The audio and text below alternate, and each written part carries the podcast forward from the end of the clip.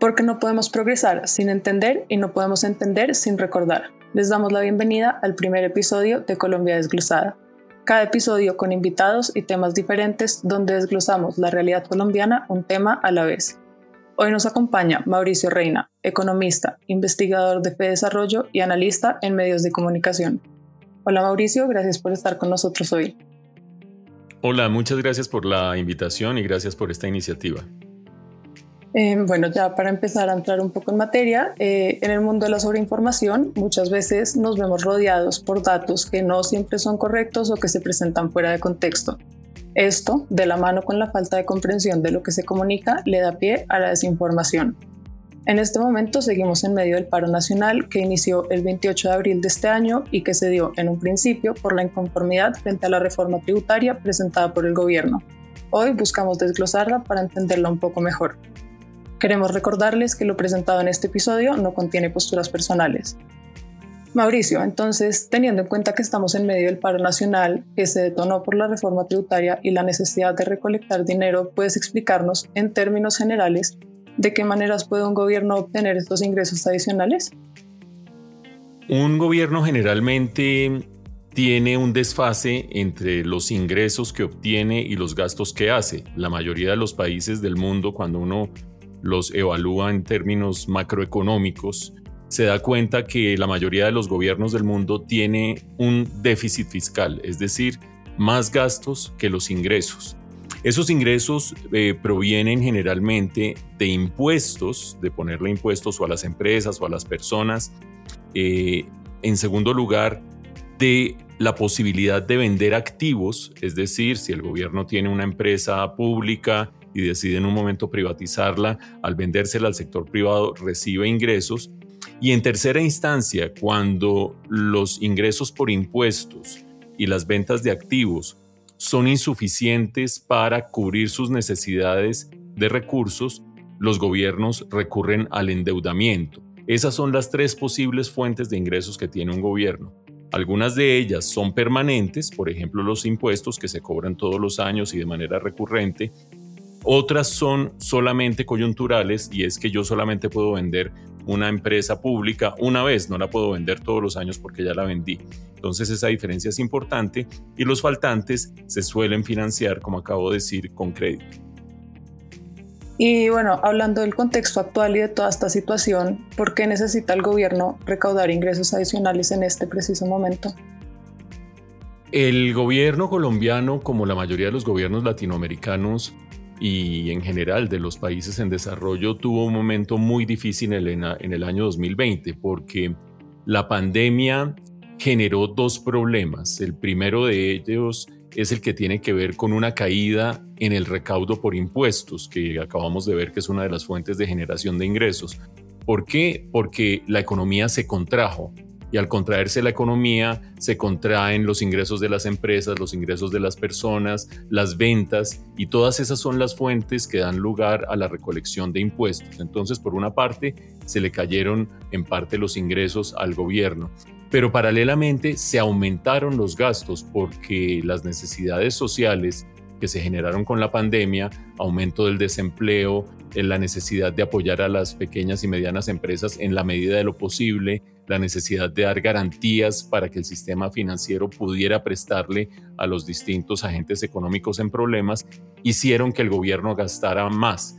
Entonces, una caída de ingresos y un aumento de gasto, evidentemente lo que hizo fue generar un mayor hueco entre lo que recibe el gobierno y lo que gasta.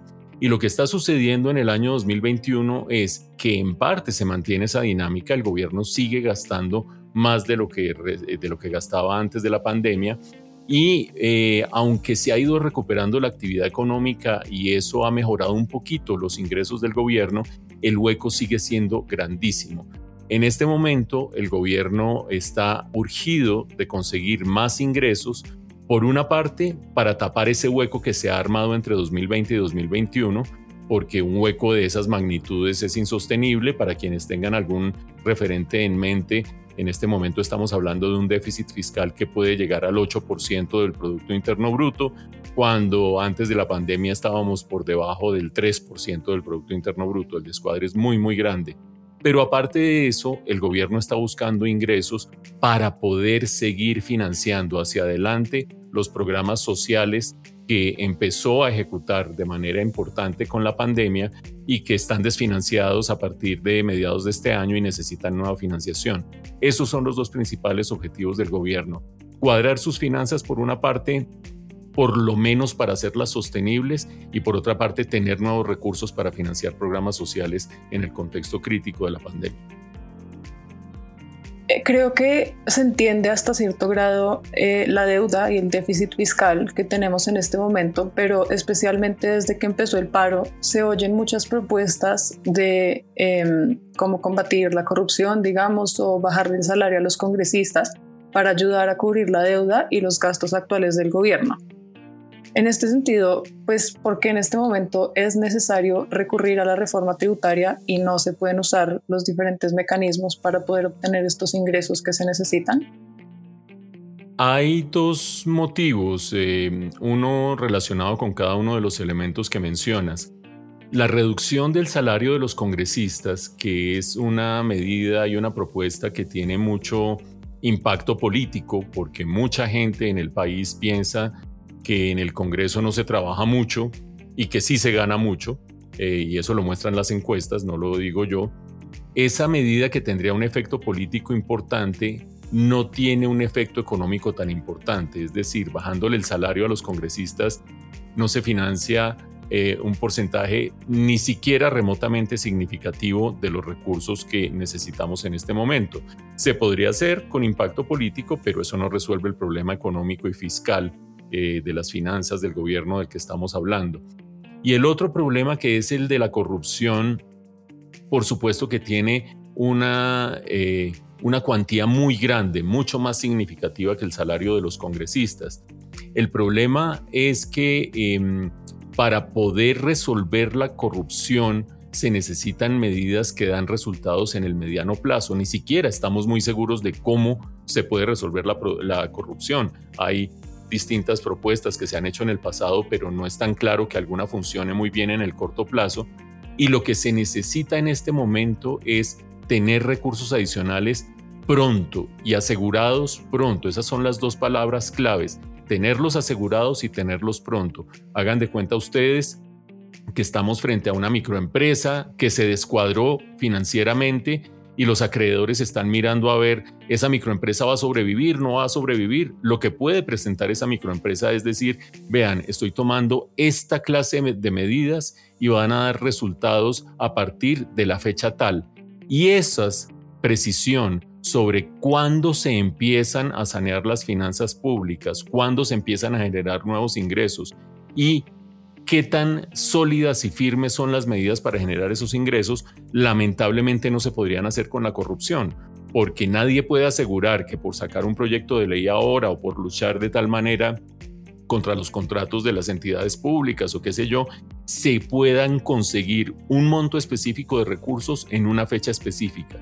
Y es ese apremio sobre la necesidad de tener recursos seguros en una fecha precisa la que hace que luchar contra la corrupción no sea una salida viable, puede ser complementaria, pero no sería la principal en esta coyuntura de necesidades de recursos.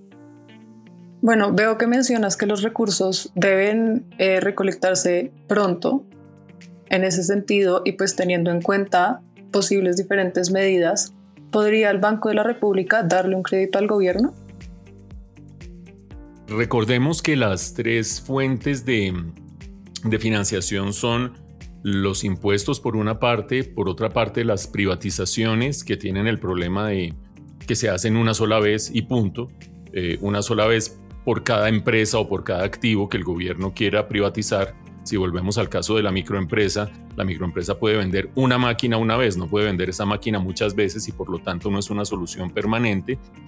Y el crédito, que es el que entra a tapar el hueco, llamémoslo así, no genera ingresos permanentes. Lo que hace es justamente tapar un hueco que me toca después pagar, porque ese crédito lo tengo que pagar más adelante. Entonces, en ese contexto hay dos cosas que vale la pena señalar sobre la posibilidad de que el Banco de la República le haga un crédito al gobierno. La primera de ellas, hoy en día el gobierno colombiano tiene un acceso eh, bastante favorable a los mercados financieros internacionales. En un momento vamos a hablar de un tema de calificación de riesgo que ha sucedido en estos días y que ha encarecido un poco el crédito, pero hoy en día y en las últimas semanas el gobierno puede salir a buscar un crédito y lo que ha sucedido en las últimas semanas ha mostrado que el gobierno tiene posibilidad de acceso a los mercados financieros internacionales. Eso quiere decir que en lugar de recurrir al Banco de la República, pues hay otras fuentes de recursos para poder financiarse. Pero lo segundo que vale la pena destacar es que en Colombia existe una independencia entre el Banco de la República y el gobierno. Mucha gente piensa que el Banco de la República es parte del gobierno, pero desde la Constitución del 91 hay una clara diferencia entre lo que hace el uno y lo que hace el otro. Por lo tanto, el Banco de la República no está subordinado al gobierno y por el contrario, para tomar una decisión de ese estilo, de prestarle plata al gobierno, se necesitaría una votación unánime de los siete miembros de la Junta Directiva del Banco de la República. Puede suceder, pero creo que en estas condiciones en que el gobierno puede recurrir a otras fuentes de endeudamiento, difícilmente el Banco de la República diría, nosotros somos los llamados a financiar al gobierno en esta coyuntura. Creo que con todo esto que nos cuentas eh, ya queda un poco claro el contexto que llevó a la reforma tributaria. Entonces me parece un poco pertinente que hablemos acerca de esta. ¿Cuáles eran las principales fuentes de ingreso que se proponían dentro de la reforma tributaria que presentó el gobierno hace unas semanas, pero que la tuvo que retirar? Lo primero que creo que vale la pena señalar es unos órdenes de magnitud porque seguramente en un momento vamos a hablar de la nueva reforma tributaria que está tratando de presentar el gobierno, porque las necesidades de financiamiento siguen allí, tanto las de las políticas sociales que ya mencionamos como las de tratar de cuadrar un poco mejor las finanzas públicas. Entonces, hagamos alusión a órdenes de magnitud. En su primer proyecto, el que se presentó al Congreso y detonó esta situación en la que estamos, el gobierno estaba aspirando a buscar más o menos 23 o 24 billones, con B eh, larga, billones de pesos.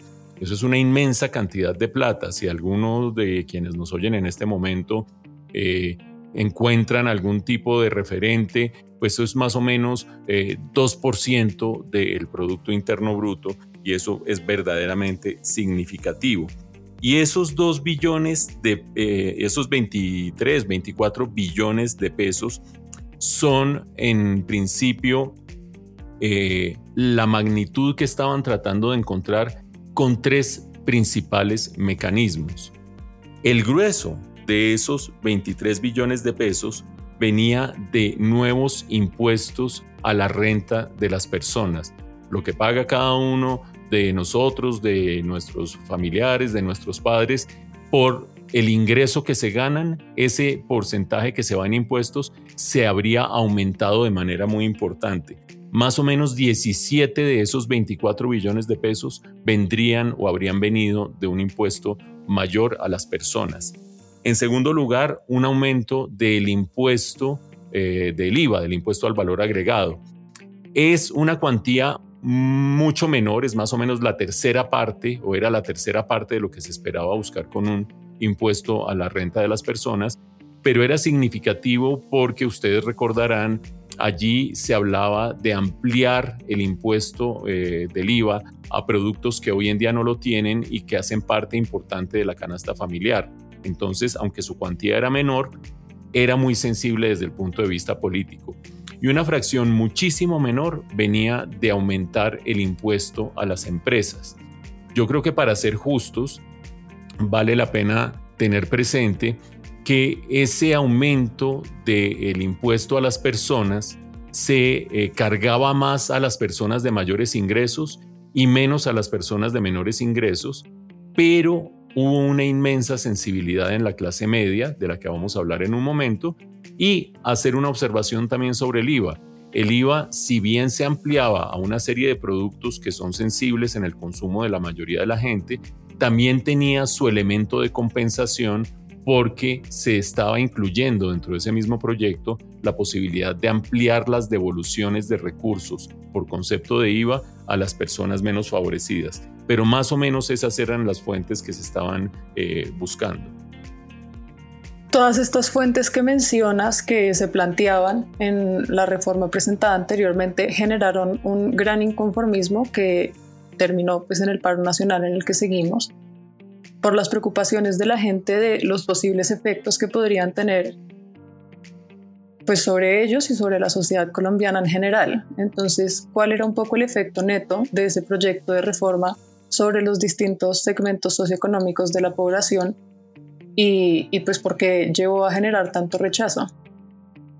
Aquí yo creo que hay que diferenciar el fondo de la reforma de los elementos formales como se comunicó y como la gente asimiló el debate de la reforma.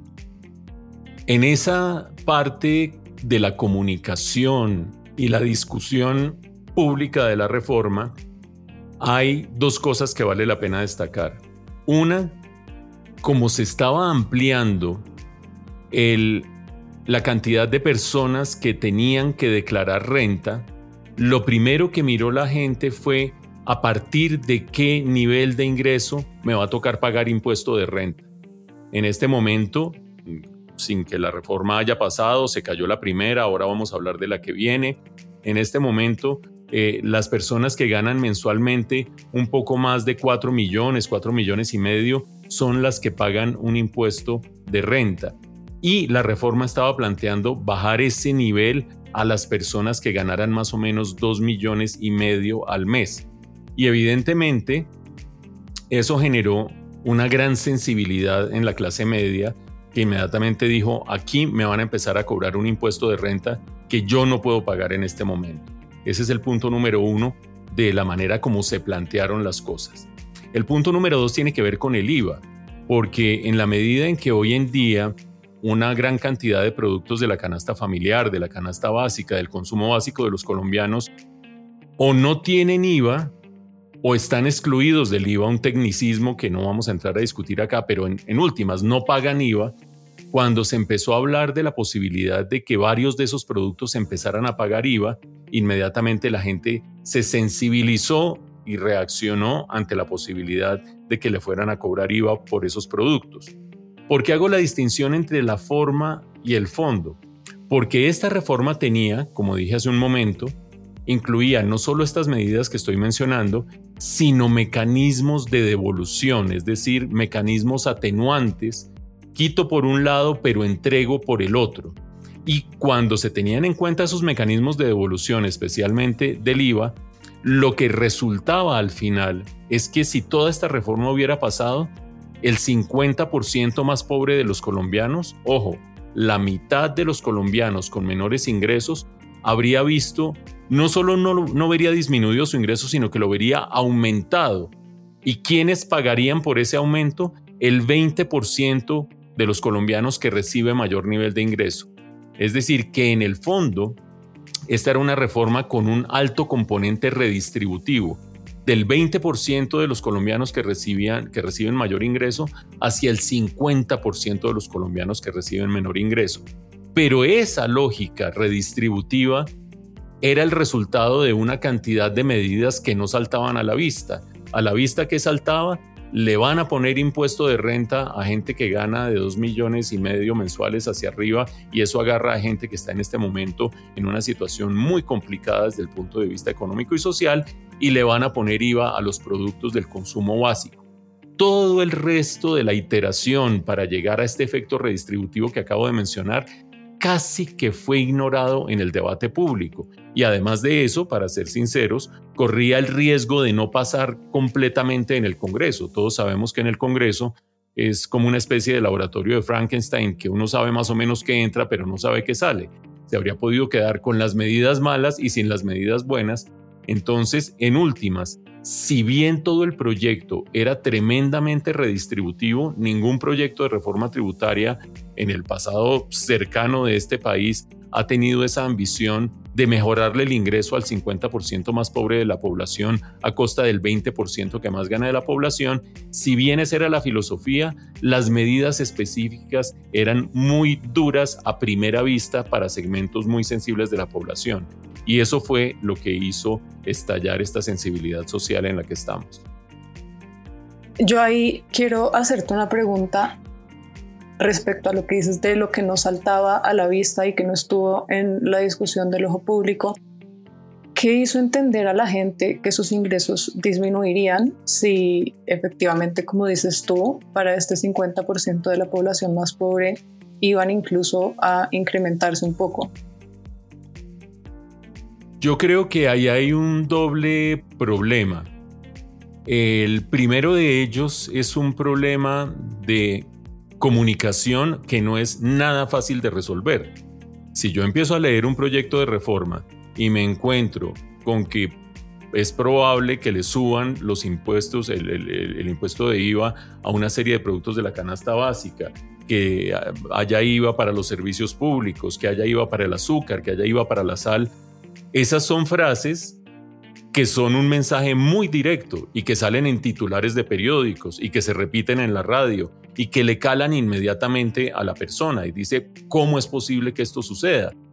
No pasa lo mismo cuando yo llego a la página 85 del proyecto y me encuentro con mecanismo de evolución de IVA según estratificación de tal y tal estilo, mediante el mecanismo CISBEN, se hará un eh, reintegro anticipado de tanto y tanto por familia de tantos miembros.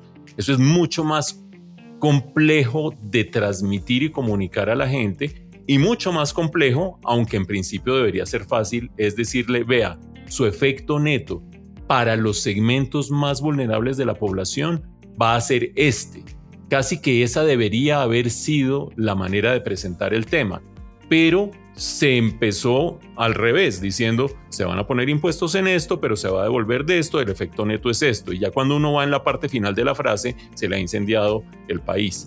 Ese es un primer problema. Y el segundo, que es muy significativo, es que los aumentos en el impuesto de renta para las personas que ganan hoy en día entre 2 millones y medio y 4 millones al mes eran chiquiticos, eran muy eh, pequeños, eran casi que simbólicos. El grueso de los ingresos venía de gente que tuviera ingresos mayores.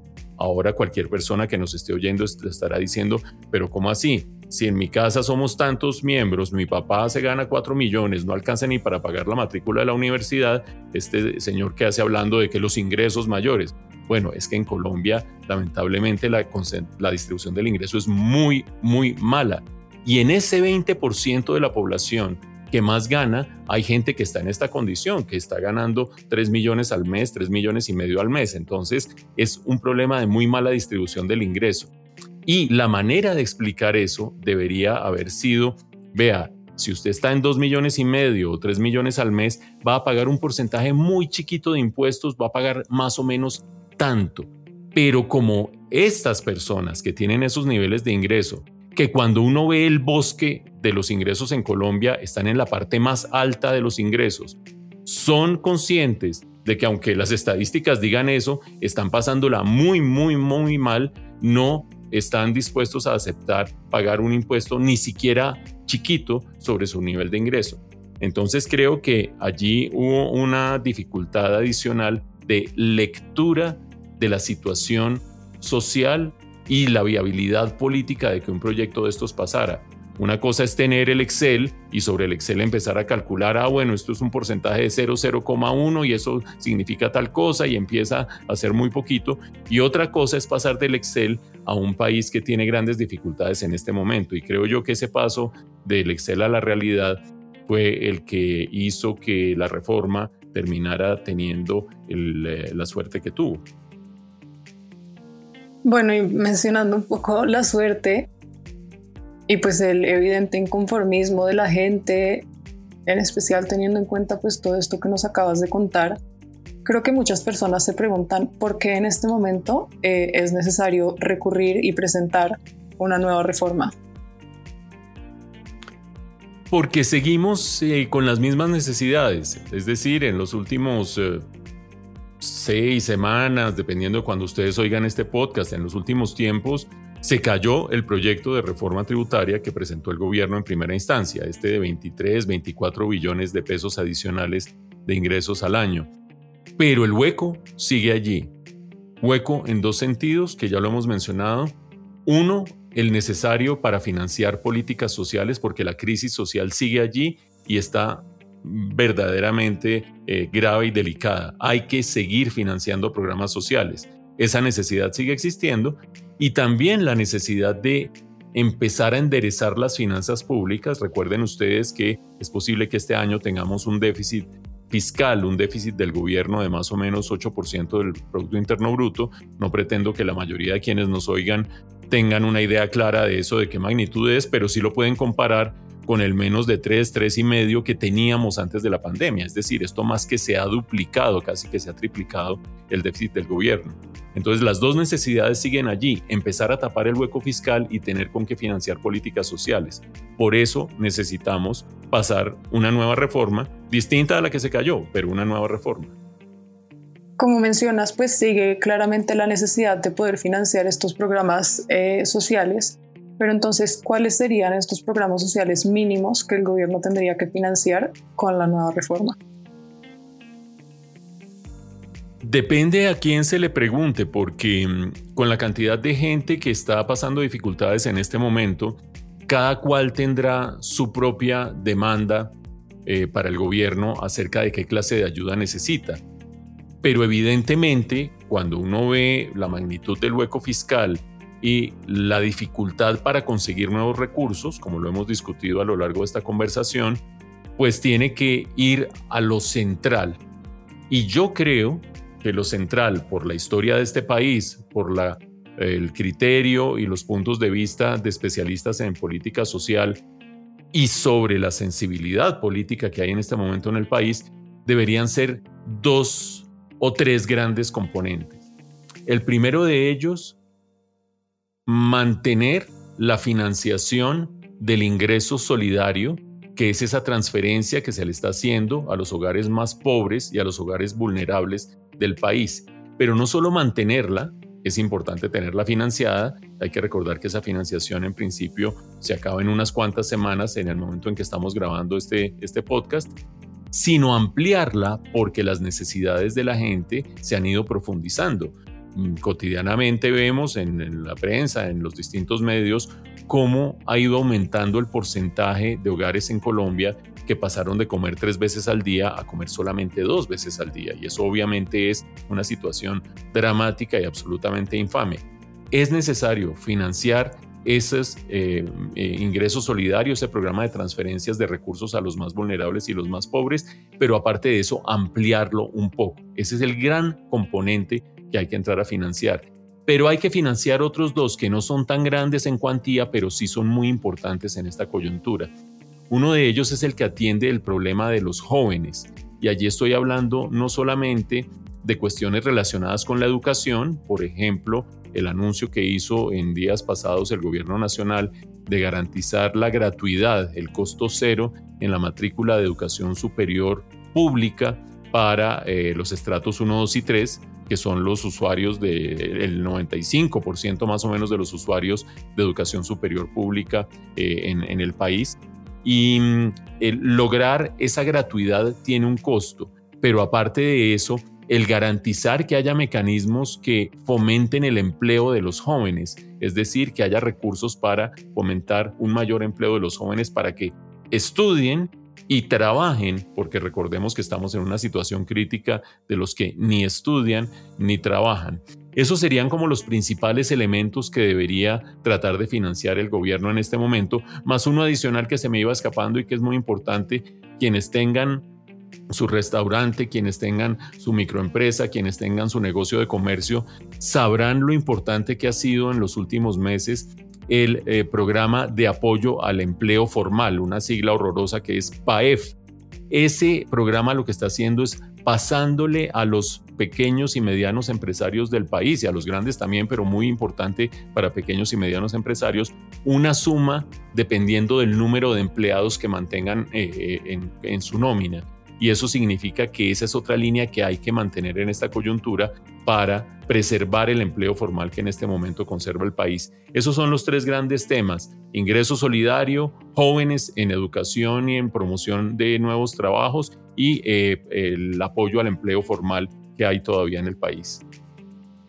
Hablando un poco no de la reforma, pero de algo que creo puede tener un gran impacto sobre ella y sobre eh, pues la propuesta que se está presentando en este momento. Hace unos días una calificadora se pronunció respecto a la situación económica y los compromisos fiscales del país. Mauricio, entonces quiero preguntarte, pues, ¿cuáles son estas calificadoras internacionales? Y inicialmente, ¿por qué son tan importantes? Pero también, ¿qué impacto tiene sobre el país y sobre la reforma el hecho de que esta calificadora nos haya bajado la calificación a una que ya no cuenta con el grado de inversión? Efectivamente, como mencionas, Mariane, en los últimos eh, días, cuando estamos grabando este podcast, eh, Standard Poor's, una calificadora internacional de riesgo, le bajó la calificación a la deuda colombiana y esa ha sido una de las noticias negativas más significativas para la economía en las últimas eh, semanas, que se adiciona a todas las otras negativas que hemos tenido. Y por eso vale la pena tratar de desglosar qué es lo que significa todo eso.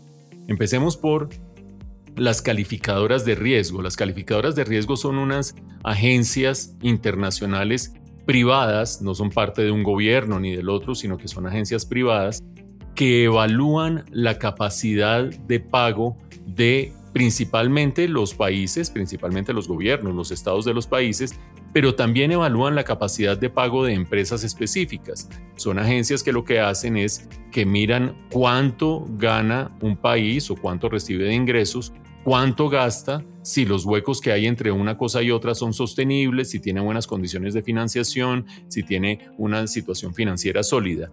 ¿Para qué hacen eso? Pues para que los usuarios de esas calificaciones de riesgo que son los potenciales prestamistas, puedan discernir y puedan decir, ah, este tiene una buena calificación, a este le puedo prestar, este tiene una mala calificación, quizás a este no le voy a prestar. Todos inmediatamente recordamos eh, que hay también para las familias, para las personas y para las empresas en un país esta clase de calificaciones crediticias, donde a uno le dicen usted es buena paga o le dicen usted no es buena paga o usted se colgó y quedó en la lista negra sencillamente. Eso mismo hacen las calificadoras de riesgo a nivel internacional para los países y también para algunas empresas, pero en este caso nos interesa lo de los países. Hay tres principales calificadoras de riesgo, hay muchas más, pero las tres principales son Standard Poor's, Moody's y Fitch Ratings. Y Standard Poor's fue la primera que en días, eh, en los últimos días, decidió que la situación de Colombia con ese hueco fiscal que se ha abierto, con esas necesidades de nuevos ingresos para financiar política social y con ese problema de no haber podido pasar la reforma tributaria en el Congreso, ameritaba un jalón de orejas, pero tremendo jalón de orejas. Es perder el grado de inversión equivale a que lo rajen a uno. No vamos a entrar en tecnicismos de cómo son las calificaciones, porque además son enredadísimas y tienen una cantidad de letras y de cosas que no vale la pena discutir. Lo que nos interesa para esta reflexión que estamos haciendo es hacer una analogía entre las calificaciones de riesgo y las calificaciones de la universidad. Yo voy pasando la materia o me la voy tirando. Y cuando tengo grado de inversión es que la voy pasando, es que las calificadoras dicen ese país es responsable para eh, pagar sus deudas, a ese país se le puede prestar. Cuando me quitan el grado de inversión equivale a estarme tirando la materia. Ese país no va pasando el año y entonces todo el mundo dice, mm, yo como que no le presto o si le presto le presto con muy altas tasas de interés o le presto poquita plata. De las tres calificadoras de riesgo que acabo de mencionar, una, Standard Poor's, reitero, nos está rajando en este momento. Y eso lo que significa es que Mm, nos van a mirar con mucha mayor precaución los que nos prestan plata. Volvamos a hacer la analogía de la microempresa. No solamente estoy emproblemado eh, como gerente de esa microempresa porque he tenido muchos gastos y pocos ingresos y se me ha abierto el hueco, sino que aparte de eso, quien me califica acerca de si me pueden prestar o no, está empezando a decir, uy, pilas que a ese quizás no se le puede prestar. Entonces se empieza a complicar el caminado, pero hay que tener presente que todavía quedan dos calificadoras más y que ninguna de estas decisiones es permanente en el tiempo. Por ejemplo, Standard Poor's, la que nos bajó la calificación, dice, yo puedo revisar esta calificación negativa que estoy dando en los próximos 12 a 18 meses, dependiendo de si la economía colombiana empieza a crecer más, es decir, conservando la analogía, si la microempresa empieza a vender más, y además de eso, si es capaz de pasar una buena reforma tributaria, es decir, si logra empezar a enderezar sus finanzas. Por eso es tan importante lo que podamos hacer ahora en ese frente de tratar de pasar una reforma tributaria razonable. Ok, ¿y qué implicaría, digamos, para la economía del país, puntualmente la deuda y los compromisos fiscales que tenemos en este momento, haber perdido el grado de inversión? Pues eh, implica dos cosas. Primero, no hay que perder de vista que son tres calificadoras, dos todavía nos tienen pasando el año, digamos pasando la materia, nos tienen el grado de inversión, una nos lo ha quitado. ¿Por qué hago énfasis en eso? Porque en últimas lo que nos interesa no es lo que piensan las calificadoras, es lo que piensan quienes nos prestan plata tomando en cuenta las calificaciones que nos dan las calificadoras. En este momento, quienes nos prestan plata pueden decir, yo le creo mucho a Standard Poor's, las otras no me importan y Standard Poor's me está diciendo que Colombia está en problemas. Esas prestamistas, actuales o potenciales, seguramente lo que van a hacer es decir a Colombia no le presto plata, o le presto menos, o le presto más caro. Y cualquiera de las tres cosas va a significar que vamos a tener mayores dificultades para financiar, y acuérdense que llevamos un buen rato hablando de necesidades de financiación, necesidades de financiación y necesidades de financiación en la actual coyuntura, vamos a tener mayores dificultades para financiar y vamos a tener mayores tasas de interés. Eso en la práctica para la economía doméstica, para el día a día de cada uno de nosotros, se va a reflejar muy probablemente en que van a subir también los intereses de los créditos que tenemos que si la tarjeta de crédito, que si el crédito educativo, que si el crédito con el que estoy pagando el, carro, que si no sé qué.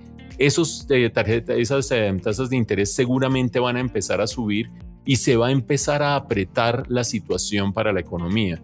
Obviamente la economía colombiana que está en situación eh, crítica en términos de desempleo, en términos sociales, en términos de actividad económica, un apretón de este estilo no le viene nada bien. Y la segunda dimensión en la que se puede llegar a sentir, vamos a ver cómo evoluciona eh, la decisión de los agentes económicos, es que si a Standard Poor's se llegara a sumar una de las otras dos calificadoras de riesgo en la decisión de bajarle la calificación a Colombia, eso podría generar salidas de capitales del país, es decir, gente que hoy tiene la plata invertida en eh, títulos eh, del gobierno, que son los mecanismos con los cuales el gobierno se financia. Un gobierno se endeuda emitiendo unos papeles que dice, yo vendo este papel y se lo voy a, al cabo de tanto tiempo le reconozco tanta plata, es un título de deuda. La gente del exterior que hoy tiene su plata en esos títulos de deuda puede llegar a tomar decisiones drásticas eh, si se llegara a sumar una nueva calificadora de riesgo. ¿Y qué significa que saliera plata masivamente del país? Significaría que empezaría a aumentar el precio del dólar de manera más importante que lo que hemos visto en los últimos meses. Y ese aumento, no sabemos de qué proporción sea, porque nadie puede leerle la mente a los inversionistas internacionales, también traería problemas. Un aumento del precio del dólar puede traer mayor inflación, encarece los insumos importados, trae zozobra para la economía y todo eso puede agravar más las cosas. Por lo tanto, pues lo que tenemos que estar muy pendientes es ver cómo reaccionan los agentes económicos internacionales, los prestamistas, los que tienen en este momento títulos de deuda de Colombia o sus capitales en el país, tanto a esta volatilidad que se ha generado con la decisión de Standard Poor's como con potenciales decisiones que vengan de aquí a final de año de alguna de las otras dos calificadoras de riesgo. Ok, y bueno, un poco entonces pensando en el futuro y, lo que viene para la economía colombiana y para nuestra sociedad, con este descontento que se siente por parte de los colombianos y teniendo en cuenta claramente el contexto económico y social, es posible que esta nueva reforma no genere el descontento social que generó la anterior y que esta pueda ser aprobada en el Congreso. Pues es difícil saberlo por una razón, porque no es fácil identificar hoy algo así como la sociedad colombiana o la gente en Colombia. Ni siquiera es fácil identificar y precisar los protestantes que están en las calles. ¿Por qué digo eso? Porque hay muy diversos intereses, con muy diversas posiciones, que tienen muy diversas sensibilidades. Los estudiantes, los ninis, eh, los eh, educadores, la gente de la salud, eh, la gente que se ha quedado sin empleo, los que están representados en el comité del paro, los que no están representados en el comité del paro, los indígenas, los campesinos, los camioneros. Son tan diversas las posiciones de quienes están en este momento protestando que es difícil descifrar qué puede ser aceptable y qué puede ser explosivo. Sin embargo, en sana lógica, uno diría que un nuevo proyecto de reforma tributaria que ayude a estabilizar la economía y que la mayoría de la gente entienda que ayuda a estabilizar la economía, o su opuesto, que si no hay esa reforma tributaria, nos vamos al diablo, como está empezando a mostrar, por ejemplo, la decisión de Standard Poor's sobre la calificación de riesgo, un proyecto que ayude a estabilizar la economía, condición número uno, y que lo entienda así la gente. Y dos, que no le toque el bolsillo a las personas y que no le toque el bolsillo a aquellos que están en este momento en dificultades, microempresas, etcétera, etcétera, clase vulnerable y clase pobre, sino que recurra al bolsillo de quienes en este momento tienen mayor ingreso o mayor poder adquisitivo, número uno. Y número dos, de aquellas empresas que iban a tener beneficios en años subsiguientes. ¿Por qué los iban a tener? Porque así lo establecía la reforma tributaria del 2019, que es la que está vigente en este momento. Esa reforma decía, se va a ir reduciendo el impuesto de renta de las empresas gradualmente pero en esta coyuntura, si uno logra armar una reforma tributaria que pare esos beneficios, que ya significaría mayores ingresos para el gobierno, y que recurra a los agentes económicos, empresas y personas que más ganan en este momento sin tocar a la clase media, a la canasta básica, al bolsillo de los vulnerables, de los pobres, etcétera, etcétera, debería ser aceptable esa reforma para la gente porque no cambiaría las condiciones de la mayoría, inmensa mayoría de los que están protestando y sí ayudaría a estabilizar la economía. Como hemos visto en esta conversación, eso exige no solo criterio técnico, sino una inmensa capacidad política y además de eso una inmensa capacidad de comunicarle las cosas a la gente. Bueno, pues creo que con todo esto que dices es importante estar pendientes y estar al tanto, informándonos constantemente en las próximas semanas de pues, toda nuestra situación, tanto social como económica. Entonces quiero darte las gracias Mauricio por tus respuestas, por aclararnos tantas dudas. Bueno, pues nosotros creemos que es clave entender todas las variables que componen la situación de nuestro país, no solamente para estar bien informados, sino también para poder desarrollar nuestras posturas críticas y con argumentos. Nuevamente entonces te doy las gracias por acompañarnos hoy y desglosar con nosotros la reforma tributaria. Muchas gracias Mariane por la invitación y a todo el equipo de Colombia Desglosada mm, y una vez más también mi gratitud por este esfuerzo que hacen ustedes para que logremos entre todos discernir mejor lo que está pasando, entender mejor lo que está pasando, que cada cual se haga su propia idea y tome su propia decisión, pero que sea informada y sobre las reflexiones que tengamos que hacer sobre las distintas dimensiones de la vida nacional. Gracias Mauricio.